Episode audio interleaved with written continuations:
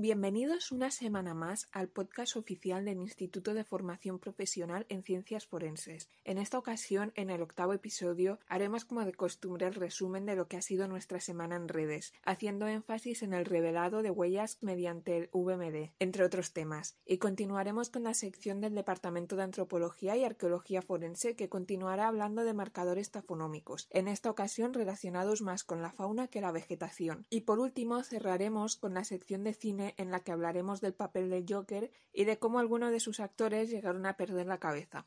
Empezando por el resumen semanal, esta semana os compartimos dos posts relacionados con el podcast de la semana pasada, ya que hablaban de crecimiento fúngico en restos humanos. Aquí en el podcast quería destacar solamente uno de ellos, el referente al de la imagen de las catatumbas de París, en la cual podemos ver como solo algunos de los cráneos tienen un inicio de este crecimiento fúngico del que hablábamos. Esto puede ser por diversos motivos. Puede darse el caso de que algunos de los restos hayan sido limpiados o simplemente tocados o modificados de alguna forma, o puede ser que simplemente las condiciones del lugar de deposición eh, sean mínimamente distintas al resto. Recordad que para que se dé este crecimiento necesitamos humedad y que la zona no tenga incidencia de luz ni contacto con ningún otro material ni ser vivo, por lo que la alteración en cualquiera de estas variables tendría consecuencias en el aspecto visual. Por otro lado, estuvimos hablando del servicio de orientación artística que ofrecemos y es que nos consta que muchos de vosotros estáis aprovechando el aislamiento para avanzar en vuestros proyectos artísticos y a menudo nos encontramos que os habéis matriculado en nuestros cursos con este fin. Esto lo veo personalmente sobre todo en el que imparto yo referente al cine, por ejemplo, por lo que queremos aprovechar para recordaros que no solo tenéis la posibilidad de inscribiros en nuestros cursos en busca de inspiración o credibilidad forense, también os podéis contratar directamente para ello. Ofrecemos servicio de orientación forense para literatura, cine, televisión y básicamente cualquier tipo de expresión cultural en la que os podamos ser útiles. En nuestro centro contamos con profesionales expertos en las ciencias forenses, lo que sería criminalística, y expertos en criminología, lo que serían ya más asuntos de interés social, capacitados para ayudar en la orientación en las artes en temas como los siguientes. Recuperación de restos humanos, identificación humana en antropología forense, química forense, toxicología, genética, criminología. Aquí hablaríamos de temas de género, colectivos vulnerables, integración, representación de la sociedad y similares por un lado y por otro lado de representación de los cuerpos de seguridad, de bandas o de delincuencia y etcétera, ¿no? Eh, documentoscopia y análisis de imagen, documentación de la escena del crimen, y bueno, si hay algún tema que os interese y que no está en la lista, también os podéis preguntar, que es muy probable que, que, también podamos ofreceros orientación. Y de este modo ofrecemos colaboración con el objeto de aportar excelencia y contenidos fidedignos a la ciencia para favorecer un resultado realista de las escenografías, atrezo, props, el desarrollo de guiones, la postproducción o el desarrollo literario, por ejemplo. Cambiando de tema, otro post que os compartimos fue el referente al caso práctico de laboratorio. Os enseñamos un número y bueno, la solución es que presenta una fractura tafonómica. En nuestro Instagram tenéis tanto la imagen como la explicación extensa. De forma resumida y para los que no vengáis del mundo de la antropología, básicamente es un hueso que se rompió en algún momento entre la excavación y el análisis en laboratorio. Y bueno, por último estuvimos hablando de las ventajas del revelado de huellas con VMD, pero para este tema le voy a dar paso a la compañera del Departamento de Química y Toxicología Forense que os lo explicará mejor que yo. Hola, hoy voy a contestaros a algunas preguntas que nos habéis estado mandando acerca de la disciplina de dactiloscopia. Una de ellas, con la que además así aprovecho y os cuento una curiosidad sobre un método de revelado de huellas poco común, es si las huellas dactilares quedan siempre impresas en todas las superficies. Bueno, pues la respuesta, y ahora os explico mejor, es que no. Bueno, lo primero, eh, las huellas que dejamos sobre las superficies, objetos y demás, huellas latentes que se llaman, están formadas por nuestro sudor y componentes grasos de la piel que a través de los poros por donde salen las crestas papilares forman el dibujo de nuestros dactilogramas. Estas huellas latentes quedan impresas fácilmente sobre la gran mayoría de superficies, aunque eh, existen ciertos casos en los que se dificulta en gran medida la conservación de esta impresión. Os voy a contar cuáles son estos casos. Eh, telas y maderas no punimentadas, por ejemplo. No se conservará bien la impresión latente en este tipo de materiales porque son muy porosos. Como son muy porosos, estos restos de sudor y grasa que forman las huellas latentes se absorben con, facilidad sobre estos soportes y por ello pues el dibujo del dactilograma no se lee bien ni se puede conservar con, con el tiempo. Otro ejemplo sería en algunos metales torneados. El tratamiento de la superficie de este material no conserva bien la impresión y en muchas ocasiones es la propia forma de la superficie la que no permite mostrar el dactilograma completo. Imaginaos coger un tornillo con los dedos, al estar enroscado, esa forma de la superficie tan irregular en la que solo hay contacto con el filo de la rosca del tornillo, no sé si me explico, hace que, que no se pueda ver el dibujo del dactilograma. Otro caso sería, por ejemplo, la propia piel humana. La piel humana es incapaz de retener una huella dactilar latente porque al fin y al cabo lo que queda impreso, como os he comentado, es la grasa y el sudor proveniente de los poros presentes en la piel de las crestas papilares y al entrar en contacto con otra piel y por tanto con otros poros se vuelve a absorber. Es decir, que la huella latente sobre piel se reabsorbe por completo y nos deja sin el dibujo del, dactilograma latente.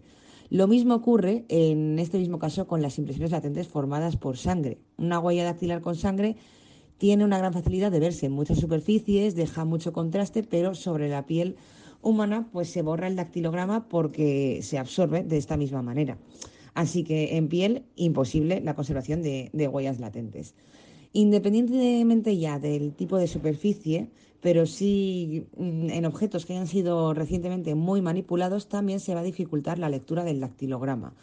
Lo que ocurre aquí es que si estas superficies presentan una gran, presentan una gran dificultad de adhesión de impresiones, porque al ser objetos que han sido recientemente manipulados, tienen en la superficie exceso de, de sudor y entonces no se va a poder distinguir bien la forma de los dibujos de los dactilogramas ya que se mezclaría este sudor con el procedente de la huella latente que se quiera revelar y nos dejaría pues un dactilograma muy borroso o directamente no se definirían bien las formas de las crestas papilares y no se podría leer.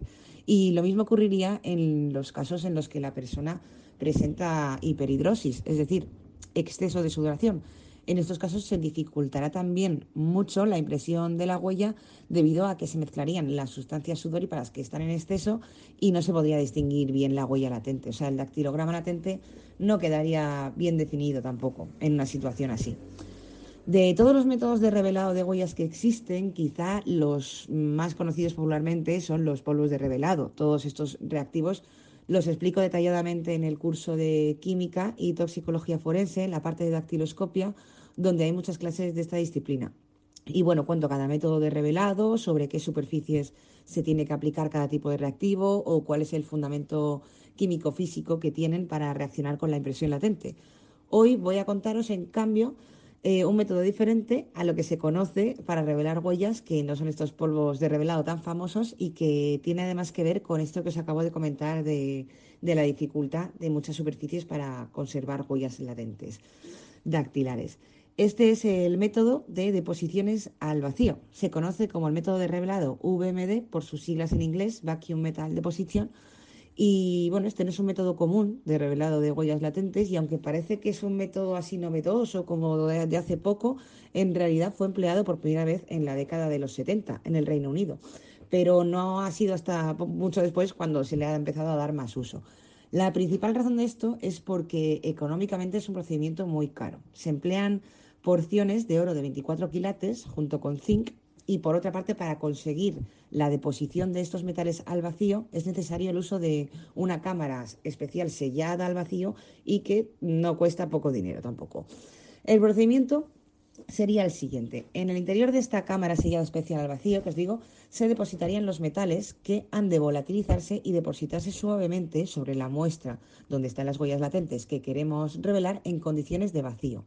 Primero se volatiliza el oro, cubriendo tanto la superficie como las crestas papilares de la huella, las cuales lo absorben, y posteriormente se volatiliza el zinc. Pero lo hace únicamente sobre la superficie, quedando de esta manera las crestas papilares cubiertas solamente por las partículas de oro, dando lugar a un contraste bastante visible. Quedarían solo las crestas con oro y en los surcos interpapilares, en los espacios, el zinc. Por tanto, ahí obtenemos este contraste y se puede, se puede leer muy bien el dactilograma. Como siempre digo, eh, estas cosas lo mismo son un poquito difíciles de imaginar solo con palabras y que con la imagen pues nos queda mucho más claro. En nuestras redes os hemos dejado un post de este método donde se puede ver un esquema de las deposiciones de, las partículas de estos dos metales que, que, os he contado y de cómo se logra este, este contraste. Además, también os hemos dejado unas imágenes reales de los resultados que deja este método de huellas reveladas para que lo podáis ver mejor. Una particularidad que tiene este método es que hay que tener un especial cuidado a la hora de la lectura de los resultados, porque el dactilograma revelado muestra lo que es el negativo de la huella, es decir, que las crestas papilares aparecen transparentes y los surcos interpapilares aparecen del color plateado debido al zinc sobre el oro. No vemos el dibujo de las crestas en color como sería lo normal en cualquier otra práctica de revelado de huellas dactilares, sino que son los surcos los espacios entre estas crestas las que, las que presentan color. Por tanto, hay que tener aquí pues cuidadito a la hora de, leer el resultado del dactilograma porque nos saldría, pues eh, eso es, el negativo, exactamente al revés. Y bueno, ¿qué ventajas tiene este método de revelado que he querido reseñar hoy? Pues bueno, el VMD, además de poder utilizarse en una amplia variedad de superficies, tanto porosas como no porosas, que esto está muy bien, puede aplicarse en vidrios, metales, cerámicas, plásticos, todo tipo de papel, maderas y superficies tipo piel, tiene la gran ventaja de que es capaz de revelar huellas en soportes que han sido sumergidos en agua o enterrados bajo tierra. O sea, son superficies muy difíciles de revelar con, con, cualquier otro método. ¿Hay algún otro método que también es capaz de revelar en estas superficies que han sufrido condiciones ambientales adversas? Pero ya os digo que esto no es lo habitual. Sus ventajas no acaban aquí y es que otra particularidad que tiene el UMD es que puede revelar huellas latentes en materiales textiles de entretejido compacto, preferiblemente 100% algodón, que como os he comentado antes es un soporte con una gran dificultad para retener las huellas latentes por este tema que os he dicho que reabsorbe el sudor y los componentes grasos en estos materiales tan porosos como pueden ser las telas, este material textil. Bueno, pues el OMD puede revelar huellas en este tipo de material. También en las redes os hemos dejado algunas imágenes de esto y hay una muy chula que se ve perfectamente las palmas de las manos en una almohada. Y bueno, con este ejemplo ya veis qué gran ventaja puede tener este método en un caso judicial. Imaginaos, por ejemplo, vamos a, suponer, imaginaos que se sospeche que un sujeto ha muerto mm, siendo asfixiado por, por, una almohada, ¿no? Lo típico de las películas, pero que en la vida real también ocurre. Pues si se revelan estas huellas en la palma de, la de las palmas de la mano, en la almohada, y, bueno, indican que se ha aplicado una presión sobre la almohada con la forma que tienen estas huellas reveladas, pues ya podríamos obtener un indicio que puede ser muy valioso para la resolución del caso si luego ya se comprueba a posteriori y pasa a ser evidencia y, y luego prueba. Pero pues sería una gran ventaja. Por último, lo más sorprendente para mí de este método de revelado es que otra superficie fuera de lo común que el VMD es capaz de revelar en huellas es eh, los casquillos de armas de fuego que han sido disparados. Conservar un dactilograma en estos casos es súper complicado y en este caso sí que no hay otro método que pueda lograrlo, por lo menos con los resultados de este. Es muy difícil esto porque como resultado del calor y la presión que se crean cuando se dispara un arma de fuego, imaginaos una pistola, por ejemplo, sin ir más lejos, existe solo un 1% de posibilidades de recuperar las huellas dactilares de estos casquillos usados mediante cualquier otro método de revelado convencional. O sea, un 1%, es que es prácticamente imposible, vaya pero el VMD puede revelar dichas huellas con gran facilidad y los resultados además es que son excelentes. Queda muy nítido el dactilograma y con un buen contraste para que se pueda estudiar bien después la huella dactilar en, estos casquillos de armas de fuego. También os hemos dejado una imagen de un resultado real de una huella revelada en este tipo de soporte en nuestras redes para que le echéis un ojo que, es bastante curioso. Y bueno, pues espero que os haya gustado esta información y que haya respondido algunas de las preguntas que nos habéis lanzado sobre la dactiloscopia. Y ya sabéis que tanto estas curiosidades como los estudios más profundos que se realizan en dactiloscopia o en el revelado de huellas, así como la historia de la dactiloscopia, quiénes fueron los pioneros en estudiar las crestas papilares o cuándo surgió la clasificación de los dactilogramas y cuándo se empezaron a usar las huellas dactilares como signo de identificación personal, os lo contamos en el curso de Química Forense y Toxicología del Instituto de Formación Profesional de Ciencias Forenses, donde encontraréis bastantes clases de, esta disciplina de dactiloscopia. Os animo a no perderos los siguientes podcasts para descubrir más curiosidades de estas disciplinas, tanto de criminalística como de criminología. Y con esto le damos paso al Departamento de Antropología y Arqueología Forense, que, como he comentado al principio, continuará hablando de marcadores tafonómicos, en esta ocasión relacionados más con la fauna que la vegetación. Continuando con la temática de la que hablamos en el podcast pasado, vamos a hablar hoy sobre cómo afectan los animales al registro humano y cómo nos lo podemos encontrar como resultado en, tanto, en, dentro del contexto osteológico, antropológico o incluso arqueológico.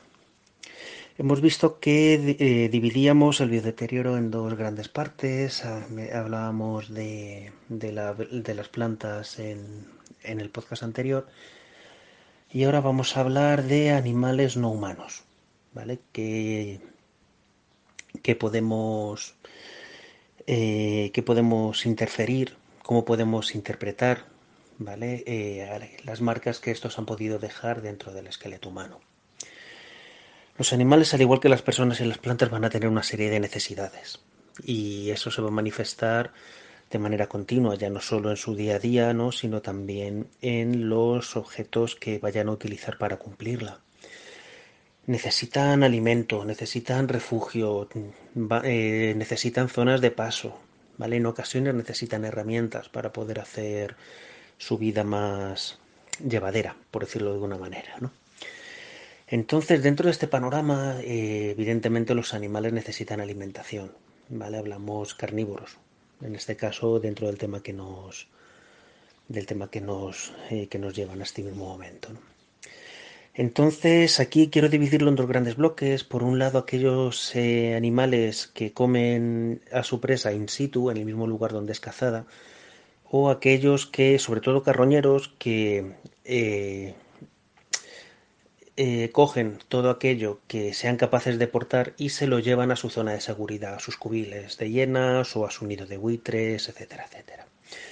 Entonces, en aquellos animales que, devoran in situ, pues lo normal que nos vamos a encontrar van a ser marcas de garras a la hora de, de desgarrar la carne o de mordidas, arrastre de dientes en zonas donde tienen más masa cárnica o en zonas donde tiene inserciones musculares para poder extraer esa zona propiamente dicha y marcas de garra pues ya no solo para, para poder ayudarse en ocasiones para poder desgarrar la comida, sino también para poder sujetarlo mientras están haciendo, mientras se la están comiendo. Respecto a los cubiles encontramos, eh, encontramos más o menos lo mismo, pero con la, con la diferencia que el cuerpo no va a estar unido o no va a estar relativamente cerca, sino que en este caso estos animales carnívoros, carroñeros fundamentalmente, eh, van a poder captar todo aquello que, vayan a poder transportar y se van a su zona de seguridad. Entonces lo que nos vamos a encontrar van a ser estas marcas de dientes, de, de garras, ¿vale? Para... Pero en una zona que no es, que hace que pierda la conexión directa del resto, de, del resto del cuerpo, ¿vale? Encontramos en ocasiones que para poder cobrarse la pieza han tenido que golpearla antes, encontramos alguna marca de golpe, pues por ejemplo que lo lo enganchan y lo, y lo arrojan contra algo para poder inmovilizarlo para poder reducir su resistencia, ¿vale? Entonces algún golpe de haber sido arrojado contra algún objeto también podemos encontrar, pero eso es más raro, ¿vale? Lo que más veces nos encontramos son marcas de dientes y alguna garra que otra. También tenemos que los restos humanos, también pueden, los restos óseos humanos pueden ser utilizados como refugio, ¿vale? Nos los hemos encontrado de manera relativamente habitual, ¿vale? Como zona de, insectos, ¿vale? Recordado un caso en particular que trabajábamos en un bosque hace ya una década, en el que el cráneo estaba más de una década, pues casi, casi 20 años ya de esto. A la hora de, de exhumar el cuerpo, ¿vale? Veíamos que tenía telarañas en las cuencas oculares.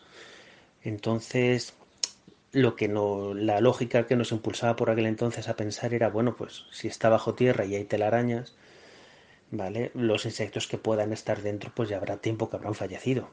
Porque además la telaraña no era, no era húmeda, ¿no? Estaba, estaba prácticamente seca. Y en el momento en el que sacamos el cráneo, a partir de aquí empezaron a salir un nido de arañas impresionante, ¿no? Que, que en lugar de haber generado ese nido dentro de un árbol, en este caso lo habían utilizado un cráneo que estaba relativamente a muy poca superficie bajo tierra, ¿vale? Y lo habían utilizado como nido y empezaron a salir de ahí, ¿no? Pero en ocasiones nos hemos encontrado cuerpos que se han momificado parcialmente porque habían sido devorados por dentro, en este caso fue por una rata dentro de un eh, dentro de, un nicho, ¿vale? En un cementerio del siglo XIX y ocurría que se había colado una rata dentro de, ese nicho, había devorado lo que sería la zona del estómago y del tórax y lo había utilizado como refugio el cuerpo al no tener buena parte de, los elementos que, vayan a ayudar a la descomposición, ¿vale? Al no tener corazón, pulmones, estómago, etcétera, etcétera, facilitó que, eh, que se preservara mejor. Eso junto con la falta de oxígeno. ¿Qué ocurría? Que, esta, que este cuerpo fue determinado como,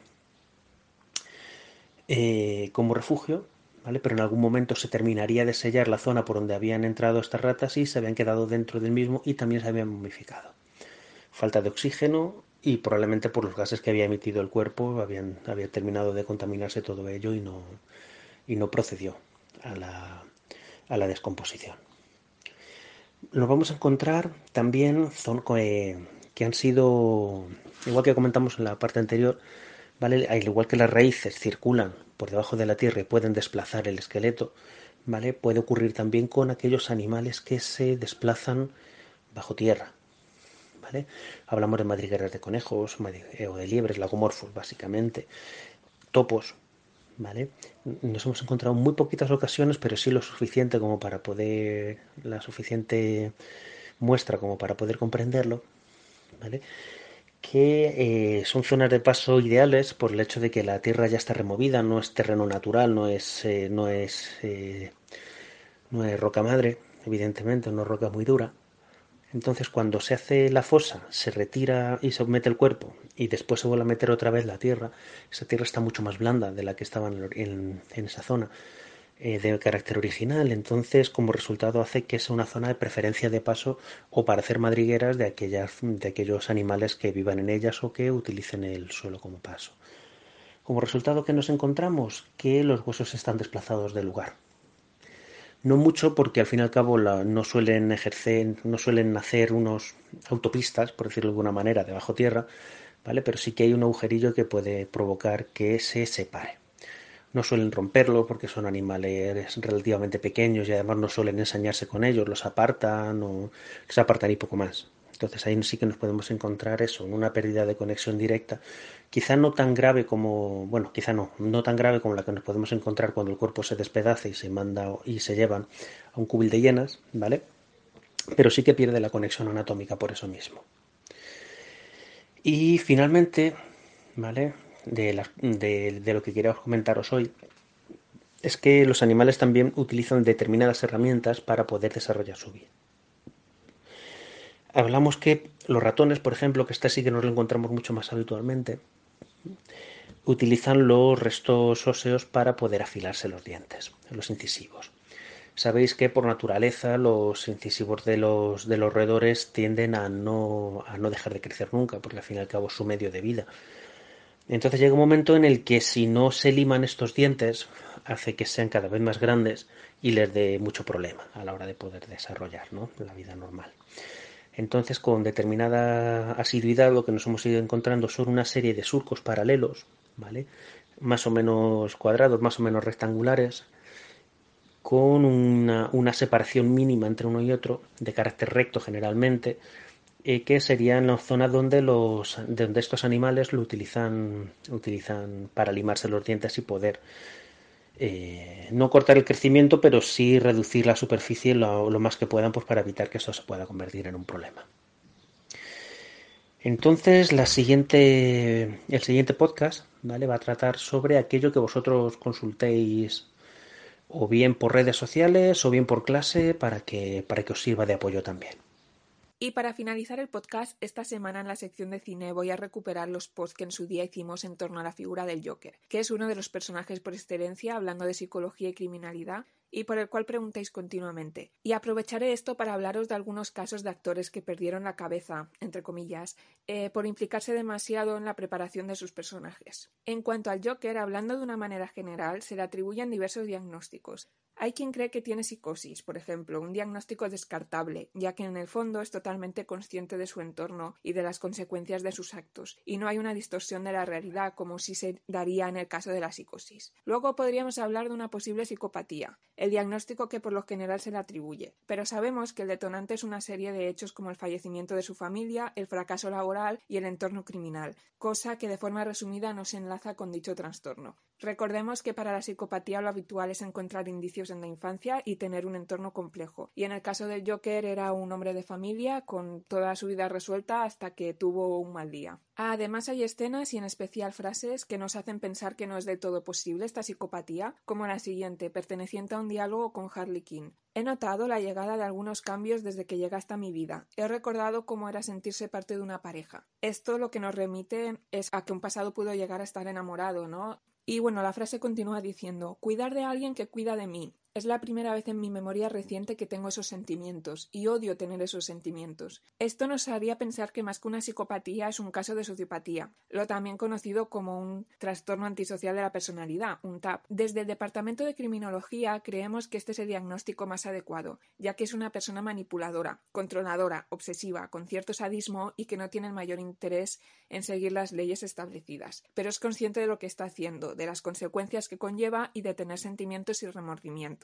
Pero por otro lado, también quería comentar que hay quien defiende que realmente el Joker no está loco, sino al contrario demasiado cuerdo, y que, con un sentido más amplio de la justicia y de la búsqueda de una sociedad mejor es realmente el héroe de la historia.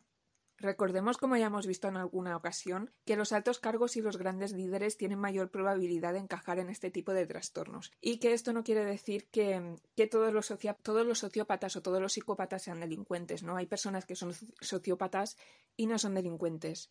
Simplemente son personas capaces de ver la humanidad en conjunto y actuar con sangre fría, ¿no? Pero esto no quita que en este caso concreto, en el caso del Joker, los métodos empleados estén justificados. Y hay que tener claro que por mucho interés social que haya detrás de los actos que comete, están tipificados como delitos graves. Y estaríamos hablando de un anarquista sin escrúpulos. Y bueno, llegados a este punto, me parece también interesante comentar que hay una teoría que dice que el Joker es nihilista. Y el ejemplo de que los seres humanos nos ocultamos tras máscaras sociales y morales que se caen con el caos. Sería además la representación de las teorías de Hobbes. Recordemos que Hobbes es el que dijo que el hombre es un lobo para el hombre, y en contraposición el personaje de Batman sería la representación de las teorías que dicen que el hombre es bueno por naturaleza. Y por este mismo motivo ninguno de los dos acaba con el otro. Ambos se necesitan para seguir existiendo. Aunque bueno, si os digo la verdad, personalmente me encajaría también al revés. Y creo que en parte ahí está el encanto precisamente de este dúo. No hay un bueno y un malo definidos. Hay a modo de etiquetas, pero no de acciones. Recordemos que Batman actúa por venganza, por ejemplo, y que tiene métodos igual que cuestionables que los del Joker. Pero bueno, tampoco quiero justificar los actos del Joker. El Joker es un delincuente y eso hay que tenerlo claro. Y sin cambiar de tema, vamos a seguir hablando concretamente sobre el Joker de Joaquín Phoenix, el más reciente y por el que soléis preguntar más.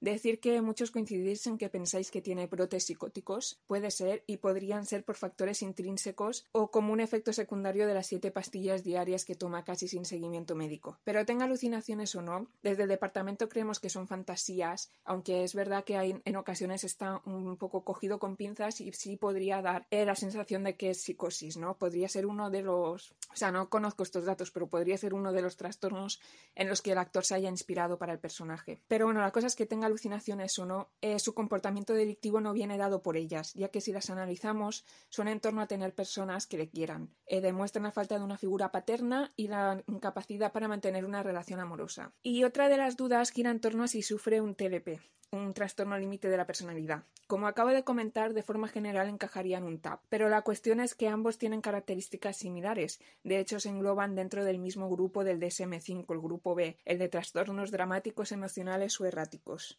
y junto a ellos se encuentra el trastorno narcisista, del cual también tiene rasgos. Es difícil diagnosticar a un personaje ficticio, como decimos siempre, pero en base a la información que tenemos, lo que está claro es que estaría en el grupo B, y como os comentábamos, no es un psicópata. Como veis, el Joker es un personaje que da mucho juego para analizar, pero no solo por la psicología del propio personaje, sino por las secuelas mentales que ha dejado muchos de sus actores. Hablamos de insomnio, alucinaciones y comportamientos extraños. De hecho, hay una leyenda en torno al personaje, y se habla de él como un personaje maldito, cuyos intérpretes han experimentado esto, depresiones, delirios, falta de sueño, como decíamos, pero también sentimientos agresivos en contra de sus compañeros de, producción, no sus compañeros de reparto también. El más conocido posiblemente es el caso de, de Ledger, que interpretó al Joker de Nolan, y que murió por una sobredosis de medicamentos recetados para la ansiedad, la depresión y el insomnio semanas antes del estreno de Batman El Caballero de la Noche, en 2008, con tan solo 28 años. Ledger se preparó el personaje a conciencia. Se hizo una especie de diario de inspiración en el que incluía personajes con trastornos mentales, como es el caso de Alex de la Naranja Mecánica, eh, de Stanley Kubrick, ¿no? También se aisló, pasó una temporada solo preparando el papel y de hecho os voy a leer un, un fragmento textualmente que respondió en una entrevista y que ilustra bastante bien en qué condiciones mentales acabó. Me senté en la habitación de un hotel de Londres durante un mes y me encerré en mí mismo, creando un pequeño diario y experimentando con voces. Esto era muy importante para encontrar una voz y una risa que fueran icónicas. Terminé en el ámbito de un psicópata, alguien realmente con poca conciencia de sus actos. Él es un absoluto sociópata, un payaso asesino de sangre fría.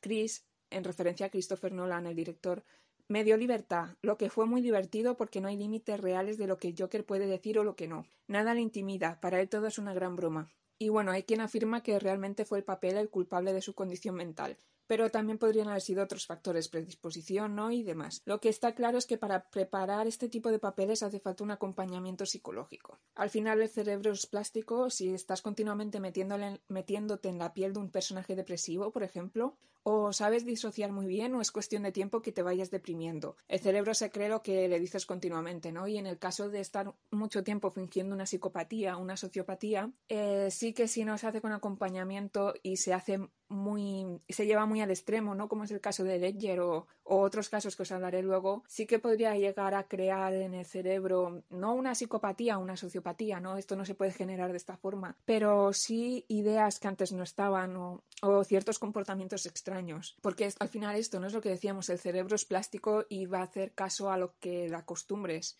y este acostumbramiento puede ser para bien o para mal. Otro caso reciente le pasó a Jared Leto, que interpretó a este Joker tatuado que tanta controversia trajo. El Leto afirmó que tendrían que encerrarlo en una caja después del por lo loco que se había vuelto preparando el papel. Y de hecho durante el rodaje se entretuvo gastando macabras bromas a sus compañeros de rodaje, llegando a mandar una caja con una rata a su compañera Margot Robbie.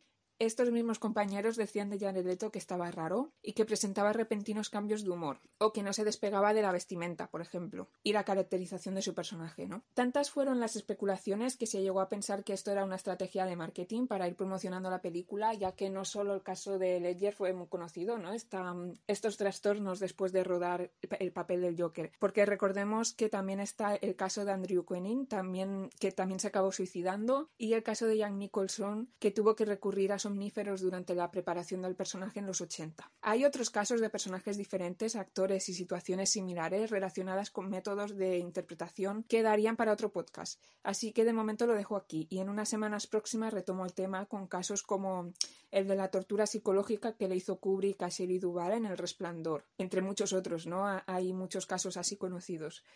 Y con esto damos por finalizado el podcast de esta semana. Recordad que nos podéis sugerir dudas, temas y consultas para el lunes que viene por nuestras redes sociales.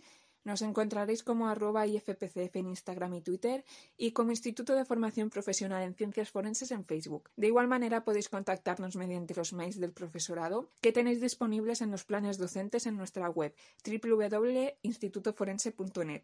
Desde el centro les deseamos una feliz semana y volvemos el lunes.